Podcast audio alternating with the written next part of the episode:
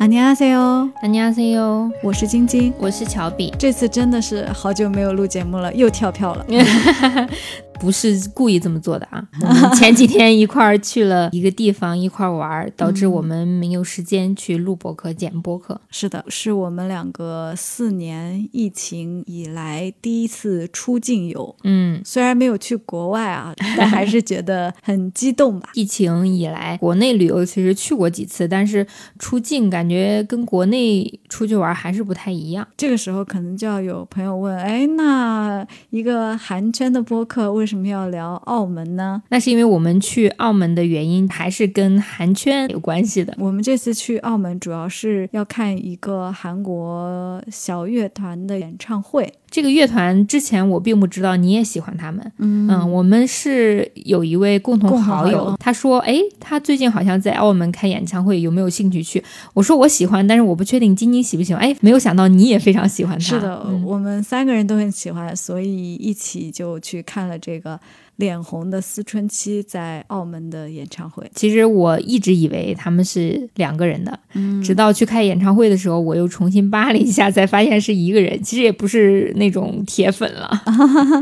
我是一开始就以为他们是一个人，哦 当然他们前两张、三张 EP 还有专辑，其实嗯发的封面都能看出来是两个人嘛。对，但是后来确实 Spotify 主页都已经变成单人照了。我们之前在推荐音乐的节目里面也跟大家说过，其实韩国有很多那种只有一个人的乐队。嗯，我们先给大家说说今天节目 想和大家聊的一些事儿吧。一直想计划做一些系列嘛，但是好像一直没有开始。嗯那今天我们就一方面是想坐到一起准备准备这个系列，然后另一方面也觉得我们在澳门其实发现了很多和韩国相关的关联。也想和大家聊一下，可以先聊一下我们疫情之后第一次出去玩的感受吧。刚刚也有说了，出境感觉跟国内去其他城市不太一样。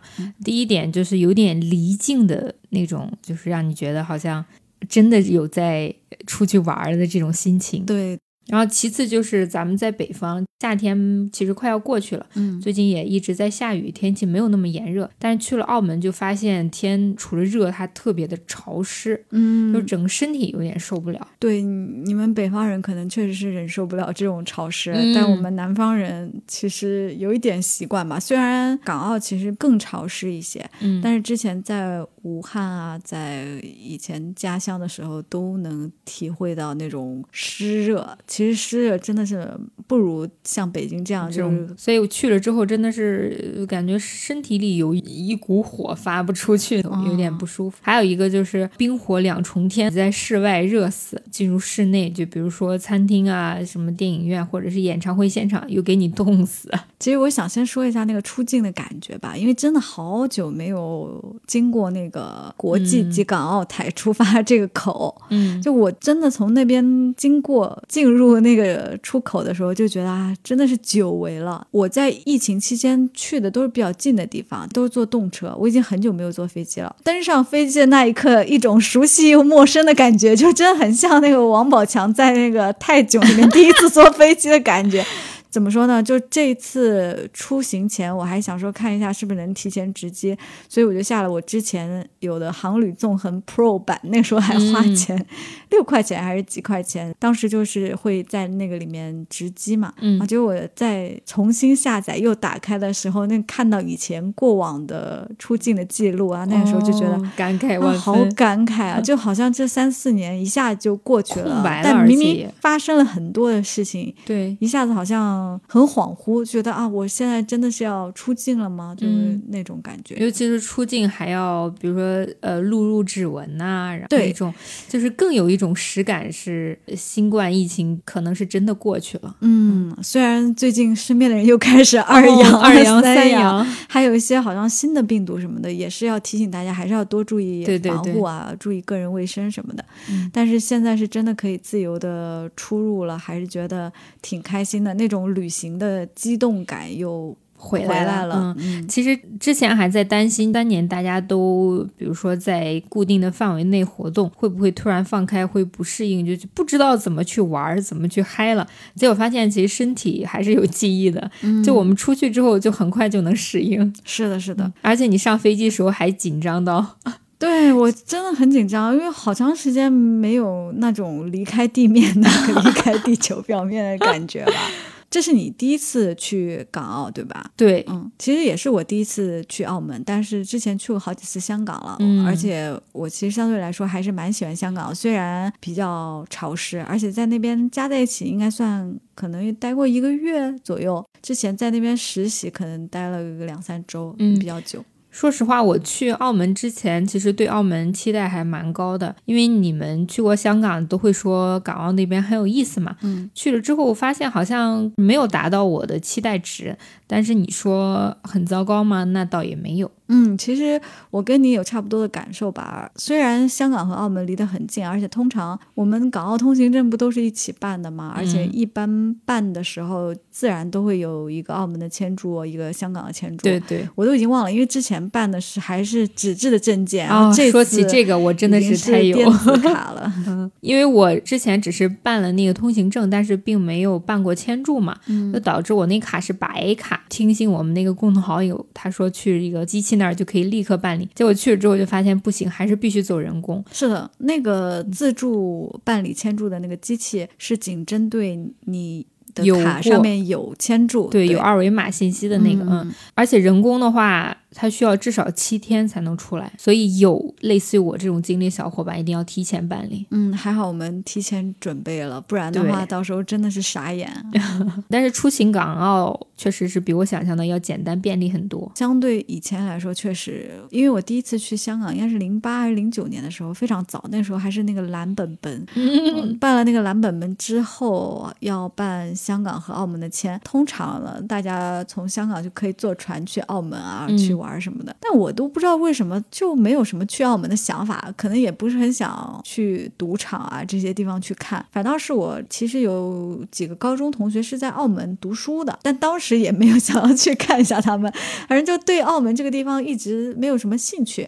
但是这次也是因为我们那共同好友说，哎，脸红在澳门有演出，嗯，然后问我们要不要去，然后就。想，我们也都挺喜欢他的，所以就想说，既然都没去过澳门，不如去一下吧。而且确实花费不了很长时间，嗯，就三天，我觉得就足够了。是的，我们搜了一下，去澳门的机票相对来说也没有那么的贵，因为说实话，疫情之后，好像很多地方的机票往返都变得贵了很多。对，基本上你随便去个城市，机票都在两三千左右。是的，我记得以前去巴厘岛都。往返都比较便宜，现在我一搜巴厘岛往返一万多，我想说大可不必了吧，真的是这个世界真的是连东南亚都那么贵。以前像去泰国啊这些国家都非常非常便宜的，对，现在就基本上甚至稍微碰个节点什么都五六千，嗯，就别说东南亚了，就我们去云南啊什么的都往返机票都挺贵的，嗯，确实就是嗯大家憋太久了，需要出去玩，就导致真的是飞机又少人又多，嗯。嗯，对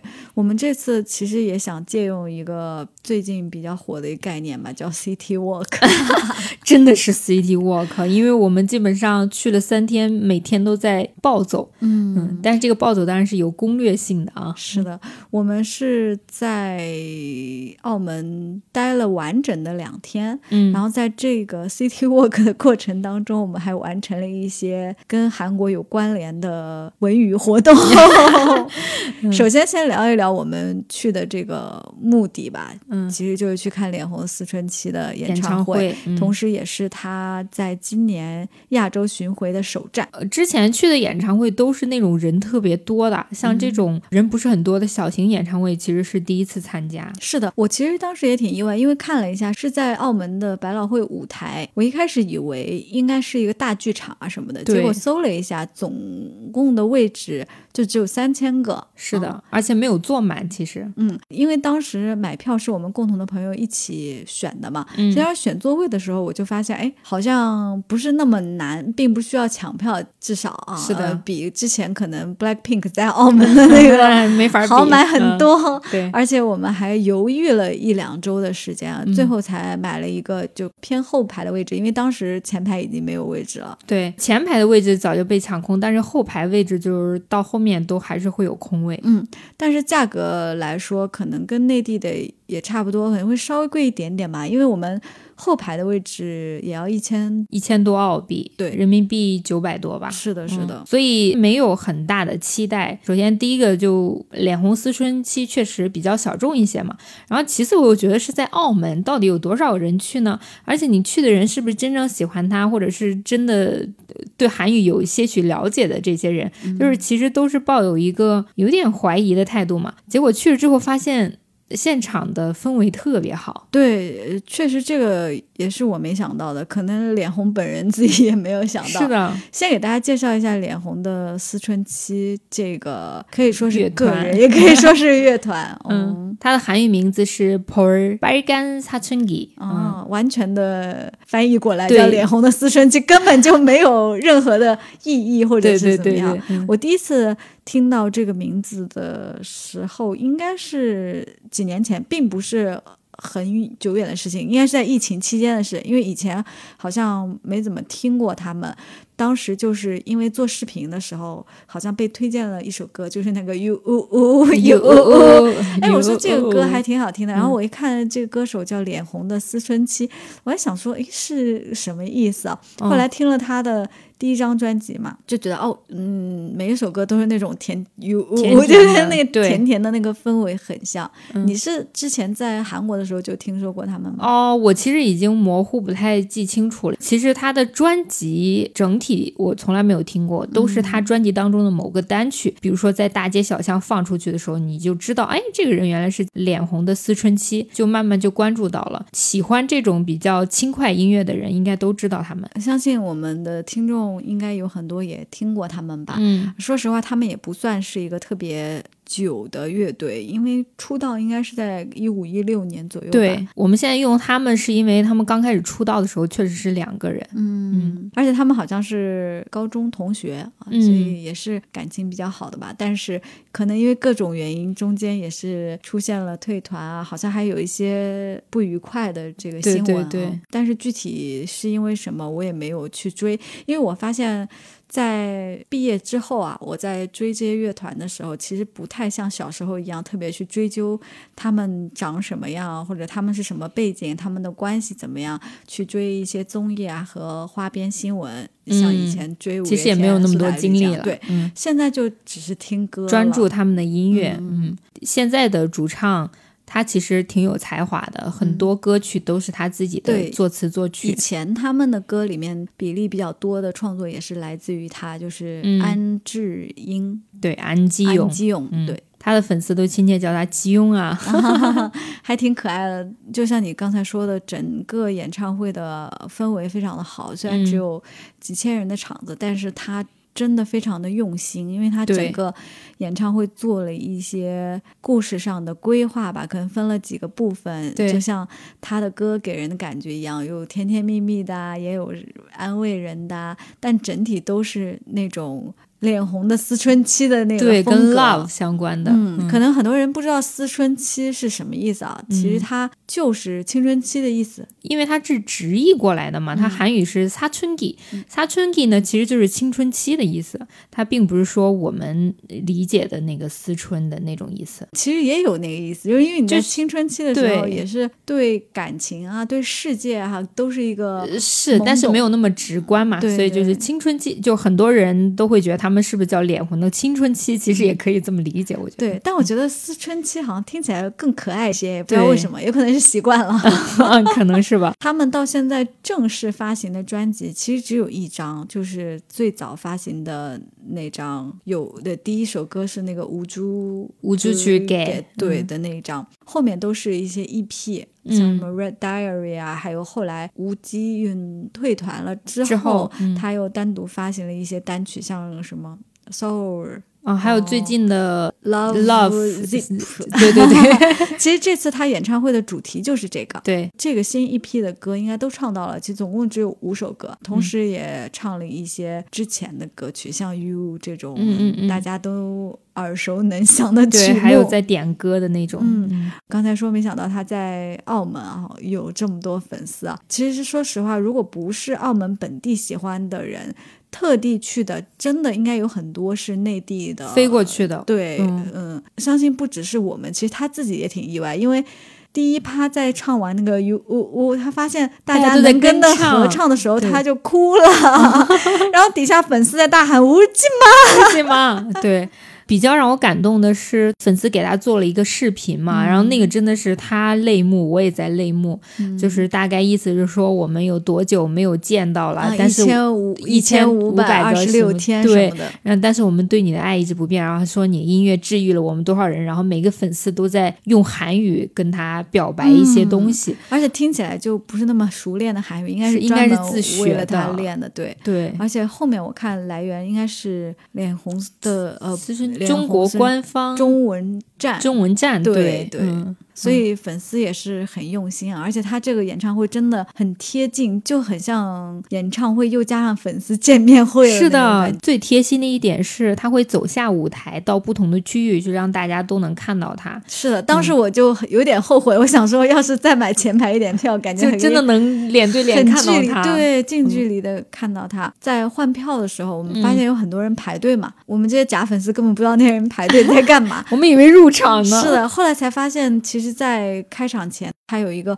合影的活动，对，那好像是抽奖中的人才是的能有，嗯要用票去抽签啊，然后才有合影的机会。但我也觉得很用心哎，因为你晚上七点还要唱歌啊，然后是啊，他至少得提前好几个小时就开，始了是的是的，而且跟每一个粉丝笑，其实蛮累的，还肯定还要签名吧。嗯，还有一个就是我们之前想着说演唱会七点开始，怎么着九点都能结束嘛，但是因为粉丝太热情，他连着唱到了九点半。是的，而且后面加唱了很多，一听就是大家点来不会唱的歌，一个是 uncle 的环节唱了很多歌，另一个就是他还说大家可以点歌，对对对点的歌他也都基本上都唱了，是，他还说我的乐团因为我非常累，因为都是现场 Q，是的，而且还说这个时间其实是延迟了，超时了，嗯对，超嗯时了。但不知道澳门怎么样，反正五月天之前就是因为超时，在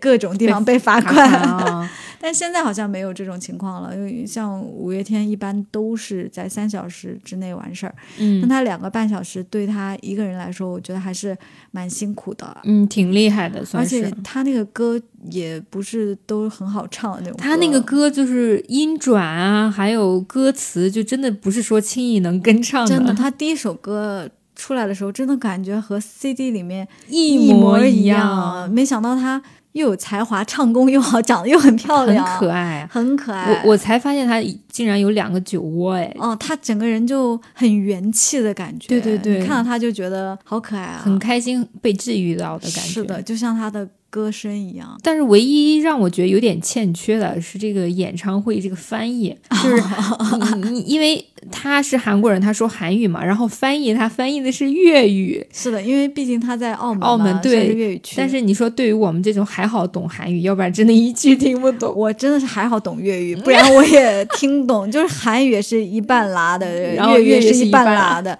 但粤语大部分都能听懂。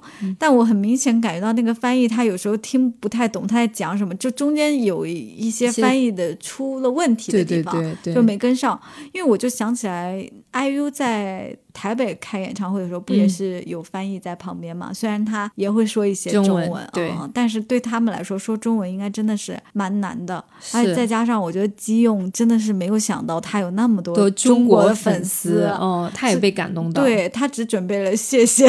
对我呃，最后还 学了一个我喜欢你。对他连我喜欢你都没学，还是现场教的。对，所以他应该有被感动到，想要努力学中文吧？对，我是觉得他应该是真心被感动到了，因为嗯他的那个情绪好像也挺突然的。嗯 但是挺真实的。哦，尤其是后面看那个视频，他哭的那个感觉，但他真的有很多听起来像是宅男粉丝啊，啊，就很像在听。那个 A K B 的演唱会。你知道 A K B 的演唱会上全是猛男在喊，对对对大声，他的粉丝也都是男生的那个就是那种粗犷的声音，就突然间就出来了。对，而且都在喊韩语，对 对，他们韩语应该都是自学的，因为发音不是很标准。嗯，他们上来的时候打招呼，底下在喊也波也波，也不 对，他应该也觉得粉丝挺可爱的吧？嗯而且应该之前在韩国演唱会上的一些互动，底下前排粉丝都都知知道。他甚至有一首歌，好像还有一些动作，然后前排粉丝全都在学。对对对对对对对，手势手势，然后比心那个，对对对大家都会跳，他就觉得很意外，数一二三四这些环节，嗯然后底下人都是数的韩语，他就觉得特别的意外。对，他还说大家不会说韩语，一二三也行。没想到大家都在喊是的，而且他唱韩语的时候，底下人也都接的很好。我就想象，如果我是他的话，我也会被感动到，真的会被哎。感动到。但是澳门演唱会管的好严啊，真的，我手机里都没有几张他的照片。是的，港澳都管的很严。我第一次去香港看五月天的时候，嗯，手机还没举起来，旁边的保安就说：“嗯，不许拍照。”就是啊，就说两两女怎么说来着？两女两雷，两雷，然后他就会比那个叉叉的那个手势，对对，就告真的在想，不能嗯影像，因为我们坐的那个刚好是第二区那个最后一排嘛，嗯，所以就频繁的听到安保在安保后对。安保在后面说不要拍照，不要拍，照 真的很影响我们的那个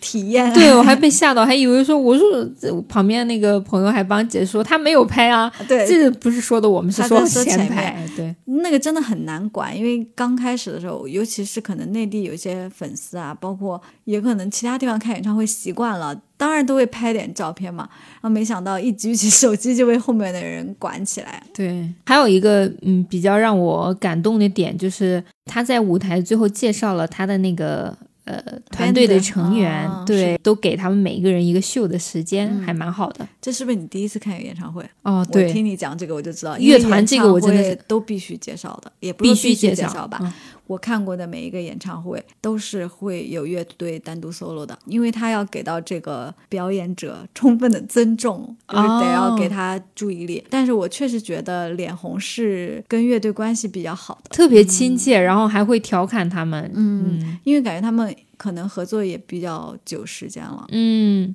所以就有一种感觉，好像高中乐团的那种，虽然他是九五年的吧，但是他还是有一种高中生更加的青春哦嗯所以他叫这个名字真的是挺合适的。是的，嗯，所以整个演唱会下来，虽然说我也算一个假粉了，当然咱肯定但你真的在我身边全程努力的唱跳，我今天我一直听到乔比在我旁边走啊 走啊，我的耳朵一直在，因为他中间有一首歌就是唱一段，然后走啊唱一段对对走啊，然后你真的很努力的在，因为他他他真的他的歌很难跟唱，因为他有时候前后接的又是特别的突然，然后歌词非常难，包括他演唱会的那个屏幕上都没有放歌词嘛，大部分，所以你就只能记一些关键是，但我发现他后面有歌词的部分，你都会很努力，不啊管你知不知道那那个旋律怎么唱，你都会跟着那个唱。但是为什么他不全写出来呢？不清楚，可能制作成本比较高吧。啊，他可能觉得反正大家看不懂反正大家，也看不懂，对啊，而且亚洲巡演不知道在韩国的会不会有歌词。反正就一一一整个演唱会下来，我我嗓子就哑掉了。是的，我看演唱会刚开始的时候，因为我们不是 City Walk 了很久啊 City，Walk 两万步，就觉得很累，然后开始的时候就觉得好困好困，然后开始有一些嗨歌的时候，觉得哦我又能行了，又能行了。然后又慢歌的时候就我又要睡了，就是在我又能行和我又要睡中间反复还好我们是最后一排。是的，中间我们不是还想说站起来跳一会儿吗？嗯结果后面那个安保还说，啊，可以站起来，但不要告诉，是我告诉你们可以的。因为我们后面真的完全没有人，其对实站不站也没有人会知道。中间有个环节是他让大家都站起来嘛。哦，对，而且我看安保好像还蛮紧张的，很担心出一些什么事，所以就真的觉得港澳的这种演唱会管理真的非常严格。哦哎，包括吉勇后面他还说，哎，大家是不是特别想录啊？大家可以现在录着对，这个时候我们才有空是的拍。，就专门给了一个拍照的时间，是的其他时间就根本没有办法拿出来。嗯，但总的来说，真的是一个非常好的体验，因为我好像从来没有看过这种小场次的独立乐队的演出。嗯，就是很亲近，就它不像你一个就是只是看了一场有名的歌手的演唱会，对它这个氛围真的很神奇，就是介于 live house 和演唱会之间。是的因为，演唱会你就会觉得离歌手有点远，就即使你比如说去看 BLACKPINK 哈，它可能在一定的距离，虽然也很嗨，嗯但你会觉得哦，好像几万人在周围，他也不是在跟我互动。嗯，然后 live house 呢，就是那种就几百人或者两三百人，对，大家都可以大家都在嗨对对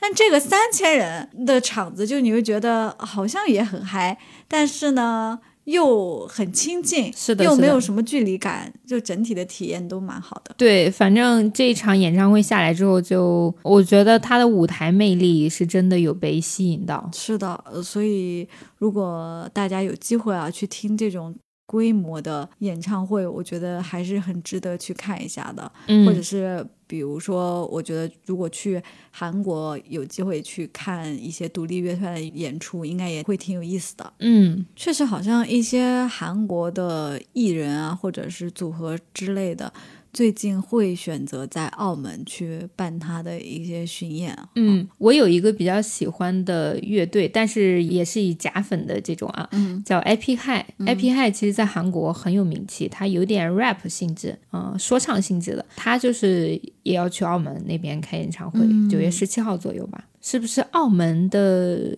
场地费更便宜，还是怎么着？怎么都选择去澳门？有可能没有那么拥挤。哦，你像香港，如果是大型的，可能只能去红磡吧。澳门的话，大厂应该也就那些吧，我我估计是这样啊。而且，香港、澳门相对来说应该比内地好去，因为内地它需要提交一些些材料材啊料什么之类的。哦，可能比较难准备，再加上审批什么的需要时间，但是香港、澳门这些会更容易一些。嗯。嗯所以后续如果我真的要再去澳门的话，可能也就因为演唱会吧。嗯，但是就有一种去澳门看演唱会，感觉还不如去日本和泰 国 没有说澳门不好的意思啊，就是说一会儿我们也可以分享一下 City Walk 的感受吧。嗯，就是会觉得澳门不是一个需要和特别频繁去的地方啊。对嗯我们去看演唱会的当天，行程其实特别满，对，还进行了一项其他的文娱活动，因为我们出门之后发现天气特别热，下雨了。后来对，又下雨，想着说要不要组织一些室内的文娱活动，就想着说，哎，那我们去看一场电影吧。对，当即就搜搜了一下现在排片的情况，就看到一部我们三个都非常想看的电影。是的，是李秉宪和朴叙俊演的新电影，叫做《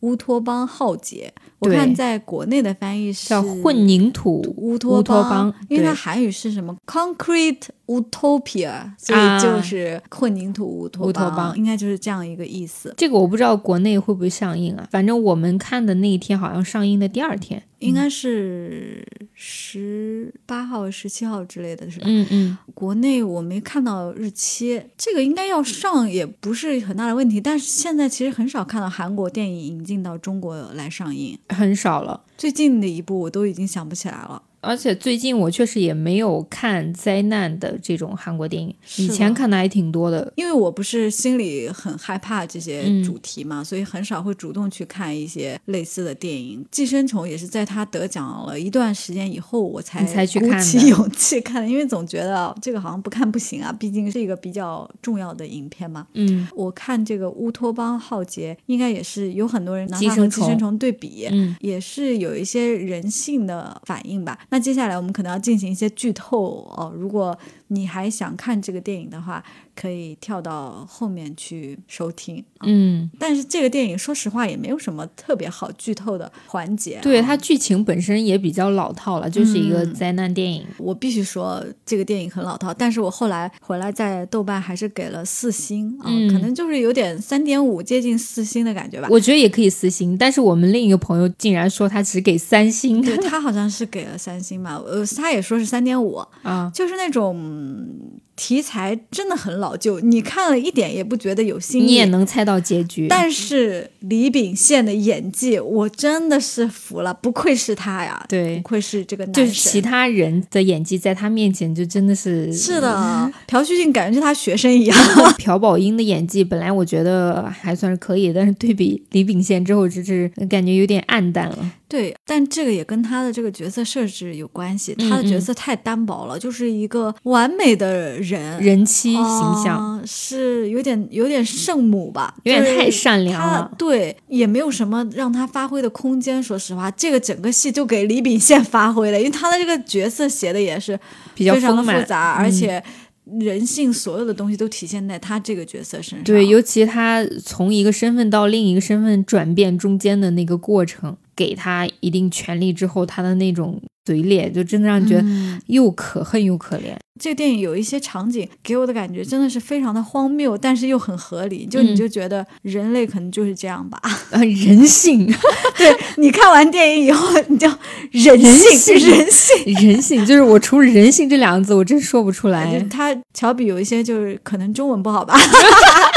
表达匮乏，是不是？就除了人性讲他不出来其他。别的话 啊，但是，但是这个看电影的过程中，我真的是感受到你感性的一面，因为我和另一个朋友，我们三个不是坐一排吗？嗯旁边还坐了一个澳门当地的大叔，大哥跟大哥心里想，电影院那么多空位子，为什要么非坐挤我？旁边？对我的感觉是能感受到一些套路和煽情的东西，嗯但是我还是会被那个东西感动感动到嘛哦就是有一些热泪盈眶吧。嗯但是我左手边的朋友，就是我们共同的那个朋友，就是全程冷冷漠，就他的那个感觉就是说啊，这个电影又想骗我眼泪，你休对呀、想。这啊煽情我早就猜到了，对真的无无聊。其实我以前也是这样子，但是现在我就感觉投入进去以后，还是很容易被感动到。因为我觉得这种灾难片，其实它不管怎么拍，它结局什么的套路你都清楚，是的，那还不如就享受当下。啊，然后我转右手边 看到乔比已经是热热泪满眼热泪在那里，还给我递了一张餐巾纸。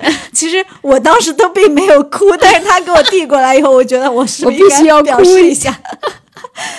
中间有一些触动的画面，因为你递给我纸巾的那一刻是窝藏所谓蟑螂的人的的自杀了之后你的一些场景，是的，对，然后你就哭了。当时接过那个餐巾纸，我觉得其实心里有点触动，但是还没有哭。然后我往左边一看，那个人一点反应都没有。就是冰火两重 天。我想说，哦，真的每个人对电影的那个感知、啊、好不一样，因为是的，有时候我会觉得跟朋友一起看电影，就有一些我的泪点，我发现朋友也感受不到，甚至啊，嗯我记得有一次印象非常深，是跟我妈一起去看那个什么贾玲的那个嗯，关于母亲的那个，对，我妈好像都没有怎么哭哎，然后我就在那里已经就是受不了了，就觉得很感人。哦哦，就是贾玲哭着就想起来，那是她妈妈就哭着跑的那一段，对吧？对对我也哭了。对，那段很感人，但你虽然你也知道那是一一种套路啦，对对对，但是我当时转头看我妈，好像并没有哭，我还想说这个母女电影，我们不应该抱头痛哭一下。结果发现母亲没有触动。可能想到她自己的母亲吧，哎，不知道。我觉得可能真的每一个人对于电影的那个感知是不一样的。我在看这个《乌托邦浩劫》的时候，还有一个感受是，真的好冷啊，电影院也好哦，冷。快冻死了，真的是。但澳门看电影真的比泰国好多了，他 看电影前面没有那么多广告，哦，对，听你说泰国还有三十分钟、哦二三十二三十分钟吧。宣传片，对，除了十几分钟的广告，还要奏那个颂歌，就是啊歌颂他们那国王的那个歌曲，还有全体起立的那种。好像听说，如果你要不起立或干嘛会被抓走嗯，啊、当然，这只是我的几年前前的经历啊，不知道现在是个什么情况。嗯，我们去看电影进的是那个澳门那个什么新浩 CGV 广场啊，对，它是个 CGV，、嗯我还觉得还是个韩国影院。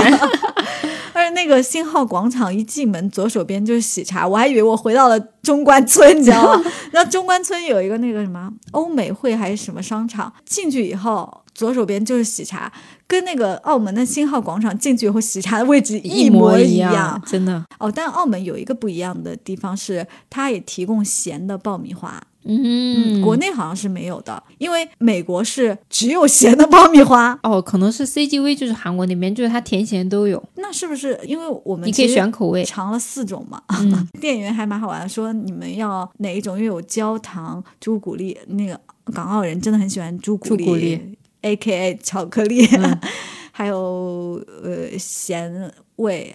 海盐还是什么，还有一个原味吧，嗯就有四种味道。我们共同那个朋友就说可以都来一点吗？我们三个共享那一袋爆米花，他因为没有被感动到，所以他一直在吃爆米花。嗯，虽然说这种灾难类的电影套路很深，但我觉得它这个题材确实挺敢拍的。是的，我们还没给大家介绍一下这是什么概念哦。对这时候就会有听众朋友说扯了半天这，是什么博客啊？怎么一直在这里嘻嘻哈哈闲聊，而没有提到正题？到底是个什么电影也没说。嗯，现在就说，现在就说。它其实就是讲的一场强烈的地震过后，韩国啊，就只讲的韩国首尔，但我看起来好像不只是首尔，因为应该是全球性吧。但是它一直没来。对，就是反正就是房子全部倒塌了，就只剩一栋楼，然后一栋楼里的居民跟其他逃难过来的居民之间相互抢夺资源的一个故事。是的，嗯而且为什么叫乌托邦呢？这栋楼的居民其实就像一个共和国的缩影，对所以它是一个小的国家。这个里面要选出一个代表，怎么样去做一些资源抢夺，或者是做一些分工，跟一个小社会是一样的。对，然后只有他们这一栋楼是完好无损，到后面甚至还有水源嘛，嗯，其实就是一个世外桃源的。他们为了保证自己的资源够用，就只能说，比如说残杀其他地方的人，嗯，来获取自己生存条件。但是到后面就又发生了一系列事情，就发现哎，牵扯到一些利益或者是人性的这种恶之后是，的，就会有一些转折点吧。嗯，他们这个楼也不是很便宜的那种，是比较贵的公寓吧。嗯，所以能买得起这个公寓的人，可能身份也是各种各样，本来就有钱买的，也有那种拼了了命命的才能买到的这种。你你知道我看那个公寓的时候想到什么？因为我在去的飞机上和回来的飞机上都在看金爱烂的那个小说《你你的夏天还好吗》。对，里面刚好有关于这个公寓的这个，有一篇叫《虫子》，还有一篇叫《水中的歌利亚》，讲的是他和他母亲困在一个公寓楼里发大水，简直就跟这个乌托邦浩劫是同样的背景。就他不是周围的房子都冲掉了，然后他们是嗯钉子户，对，所以只有他们俩在那个里面。那两篇小说都非常的压抑，而且他都说到了一个跟乌托邦浩劫一样的背景，就是在九十年代、两千年代左右，韩国兴起的这个新建公公寓寓热潮。对，嗯，而且当时据这个里面也说，其实有很多不合格的那种房子，就是因为想要快点建出来卖掉。嗯，在金爱烂的小说里面也提到了 L 型公寓，感觉就是电影里面的那种有走廊的一梯很多户的那对对对种公寓，就几是十户的，典型的那种韩国在公寓潮的时候建起来的。因为这个电影的最开头就在说这个公寓寓潮，对对。对，虽然你刚刚也说这个公寓它可能不是很便宜的，嗯。但是它确实不是最贵的，因为去电影当中也有一些，比如说在旁边豪华住宅的人也想要去住在他们小区，不是也被轰赶出去了吗？嗯，就那个时候觉得蛮可笑的。当你的社会秩序重新组成的时候，就是以前的那一套都没有用了，就不管你的身份是什么。的，我在看电影的时候，其实有一丝的期待啊，我以嗯为他后面会说恢复到了原本的社会之后，嗯，这个在所谓的乌托邦中成为了领导人，甚至是管理层，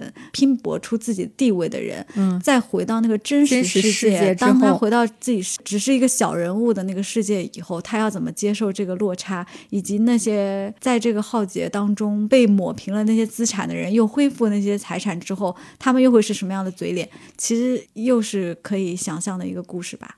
嗯，这个好像国内一个电影，是那个张艺兴、王宝强还有他们演的一个，被困到一个小岛。黄渤演的那个是黄渤第一部导演的作品，遇到了一个空难还是海难，对对，然后就到了一个小困到小岛上。是你不管你是再有钱的，不管是政界的还是那种富豪什么，其实里面好像还有什么主任在。对对，我记得那个画面好像是王迅还是谁也在里面演了。那个就是有后续，就是他们回到现实世界之后的一个哦一个场景。有钱人就最后还是有钱。对，虽然我看了那个电影，但我现在真的经常看完电影就完全忘记。哎，anyway，反正这部电影就是它的题材虽然说比较老套，但是还是有一点点新颖的元素在里头的。可以通过仅存的一一栋房子作为一个它的世界观的一个主题。对对对，说实话确实老套，但是演技真的太好了，大家一定要去欣赏一下李秉宪的演技，我都感觉深深被他带动了。对他根本不是帅，嗯，他是那种他自己角色的魅力哦。而且你越看后面，你就越能理解他的行为，你越理解他的行为，就越说明他演的好嘛。因为他如果他演的不好，你只会讨厌他这个人。对，呃，印象比较深刻就是最后他的一场戏，这个可能就有点剧透啊，剧透了啊，闪开，闪开，闪开，不想听的就往后播。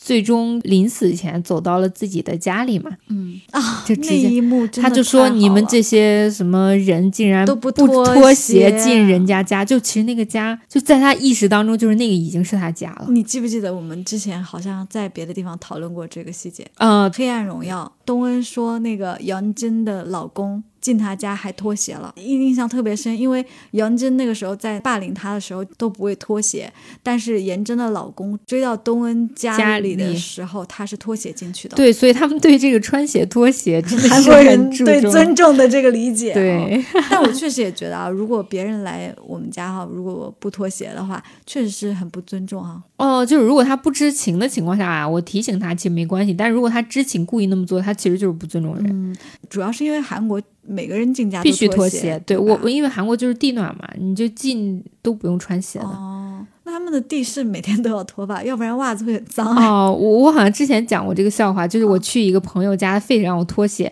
就我穿着袜子去逛了一圈之后，发现我袜子比我 比我鞋都脏。我说你这个意义何在？你知道吗？每次我看那个韩剧或韩综的时候，我都会观察白袜子到底黑不黑，因为我就很好奇，他们总在地上走就不黑吗？就是会经常打扫啊。还是蛮爱，但是还是有一点不一样，就是在韩国中国留学生还是有点习惯穿拖鞋的，但是室内拖鞋进自己床什么，那肯定就是或者是有个沙发区域什么，那就不会穿鞋了。这个后续我们有机会也可以聊一下。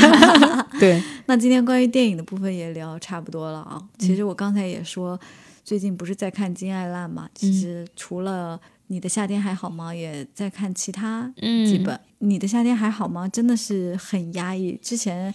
一直本来想找机会跟大家聊一下，但我真的是看着看着，我的心就是堵在那里。就就他嗯，前几篇没有一个好结局，到后面几篇还稍微让你觉得人生还过得去。没有好结局，但你又知道那个东西就是现实，对，赤裸裸的现实。而且他的那些描述和形容都太精准了，他经常说的一些比喻就让我觉得好厉害啊！对，乍听很平常，但是你仔细想想还是。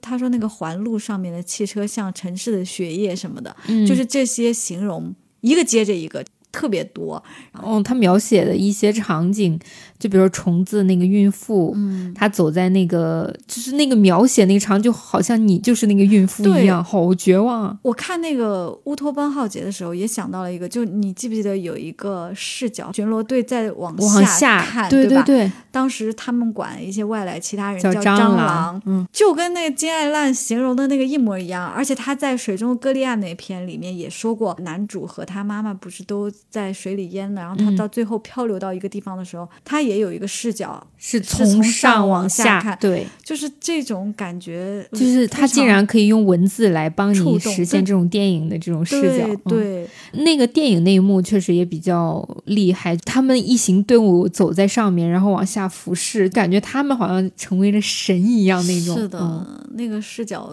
拍的也挺好的。是的，嗯，刚刚其实聊的都是我们澳门 Day One。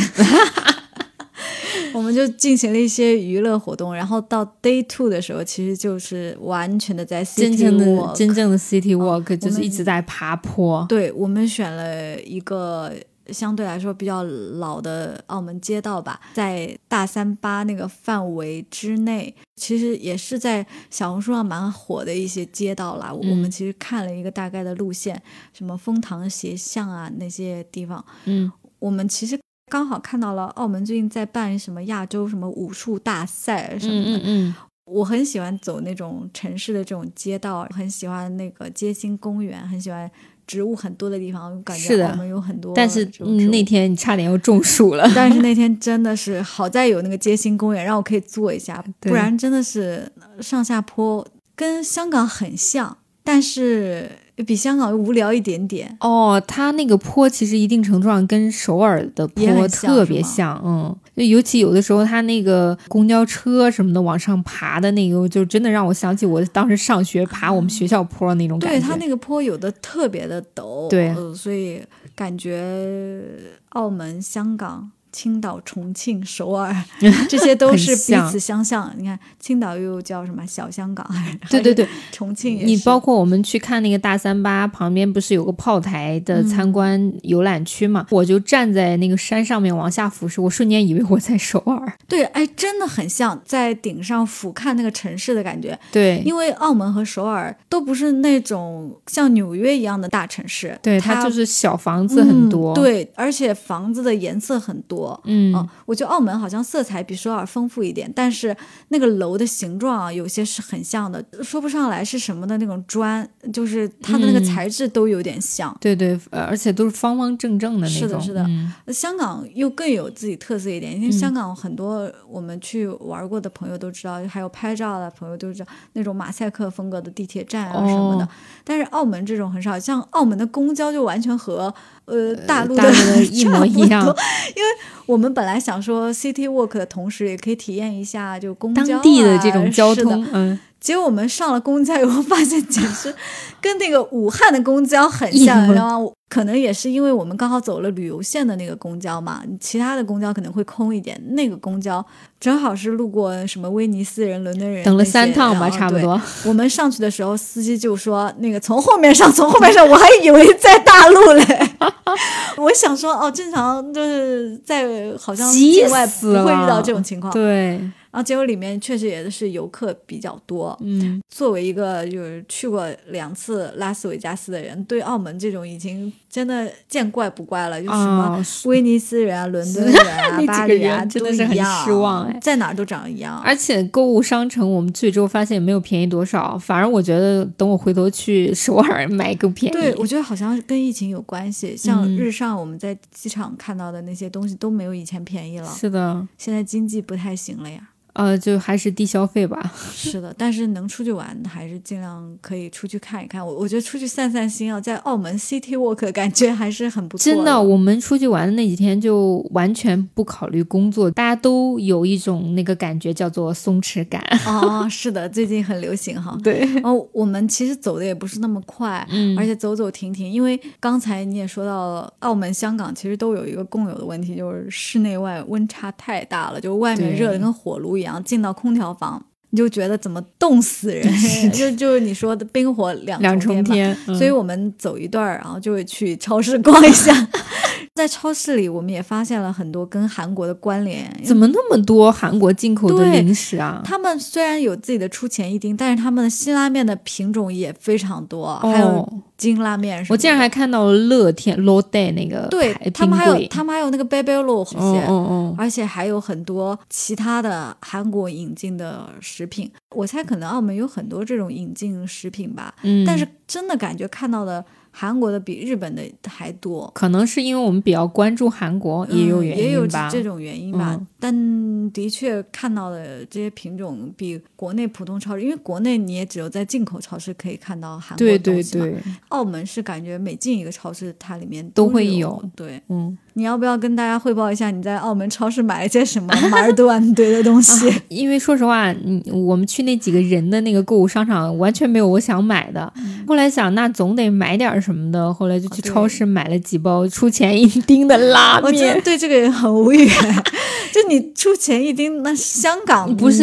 因为我们当时去那个茶餐厅，他做的太好吃了，我就在想，啊我是不是也可以去超市买自己做好吃？我们 City Walk 是 Day Two 嘛，嗯然后 Day Three 其实就要回北京了。嗯然后在第三天的时候，我们回北京是下午的飞机，然后大嗯概七点左右到机场吧，回家可能八点多。就问乔比，我说你回家要煮那个出钱钱一丁吗？然后他说不煮，煮辛拉面。我说那你真的是你何苦 带了你你们是没有看到他真的带了一大包出钱一丁，那里面可能还有二十包吧。啊，因为当时去超市，我们都空手而走，我就觉得呃势必买点什么，就买了几大包。后来发现真的是个累赘啊！别人是买那个东西啊，他买的是体验，他只想买那个买那个东西的对对对感觉，因为他买的那个东西在淘宝也可以。真的是盒马也可以买到啊，是七幺哎，幺说到。这个，我们其实还逛了好多家那个玩具手办店。啊虽然我们不是手办热衷用户，但是我们都扭了扭蛋 啊，我还买了一个那个高达，啊！对对对，呃，但是后来发现淘宝淘宝更便宜，我真的是被坑啊！但是你也体验到了那个在澳门对那个购物的感觉是的，他们玩具店还挺丰富的，还看到了很多限制级漫画。不知道国内应该有没有这种渠道啊？应该淘宝也可以有代购吧。淘宝可能会吧。真的看到很多限制级的 BL，、呃，对，就是就突然间就是好久没有看，就脸红啊。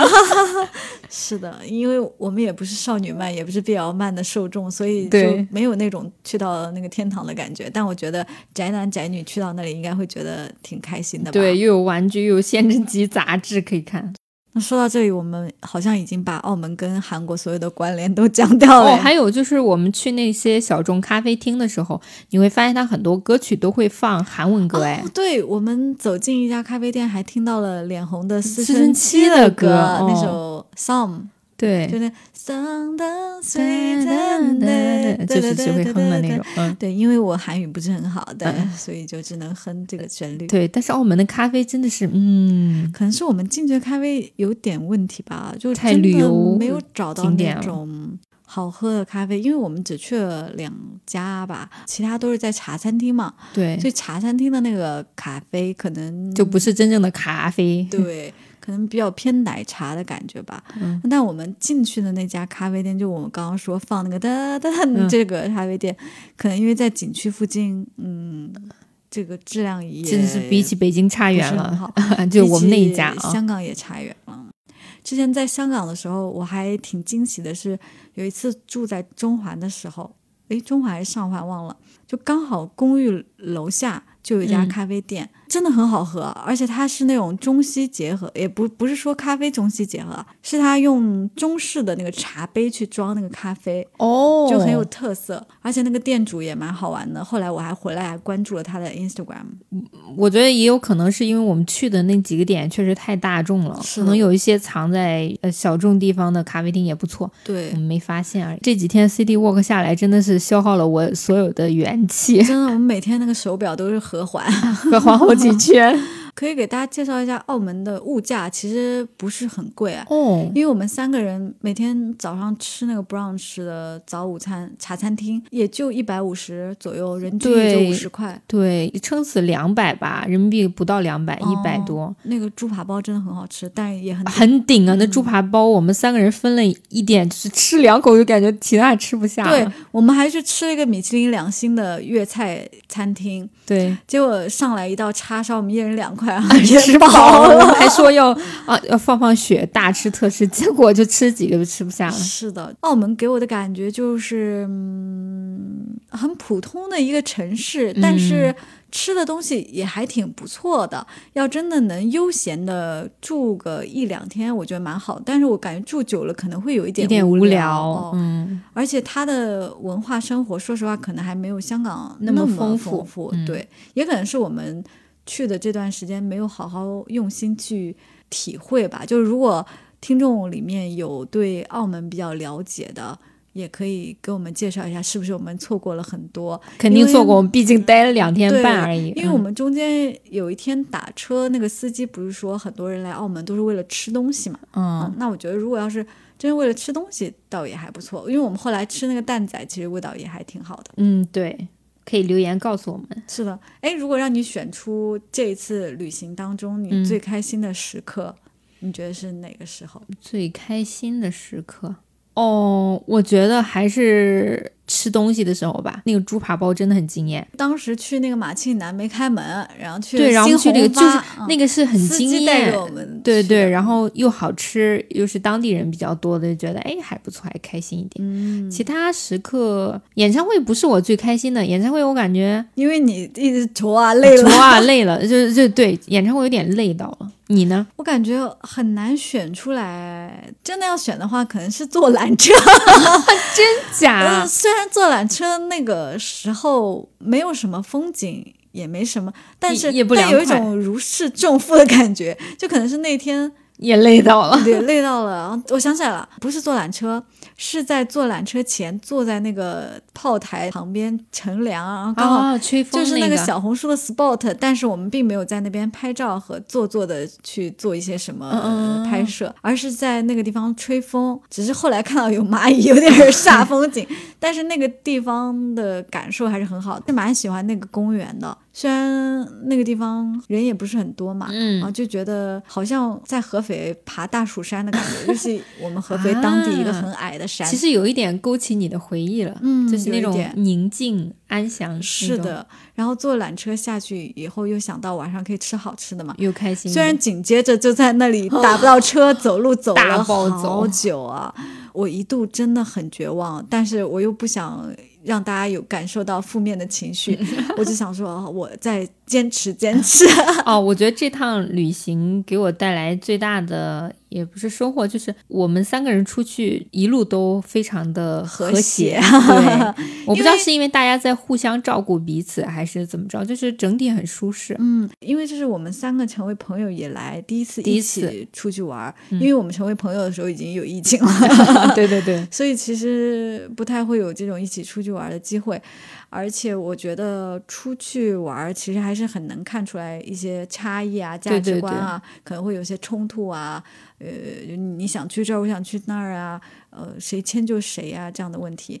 但是我感觉我们还。都挺好的，可能都是因为 INFP 和 ENFP 哦，可能。而且我们在事前都有商量说，哎，我们的整体以这种欣赏为主，而不是说拍照。呃，而且我们虽然三个 NFP 啊，当时我还挺担心的，没有人做我们没有一个 J，到底可不可以？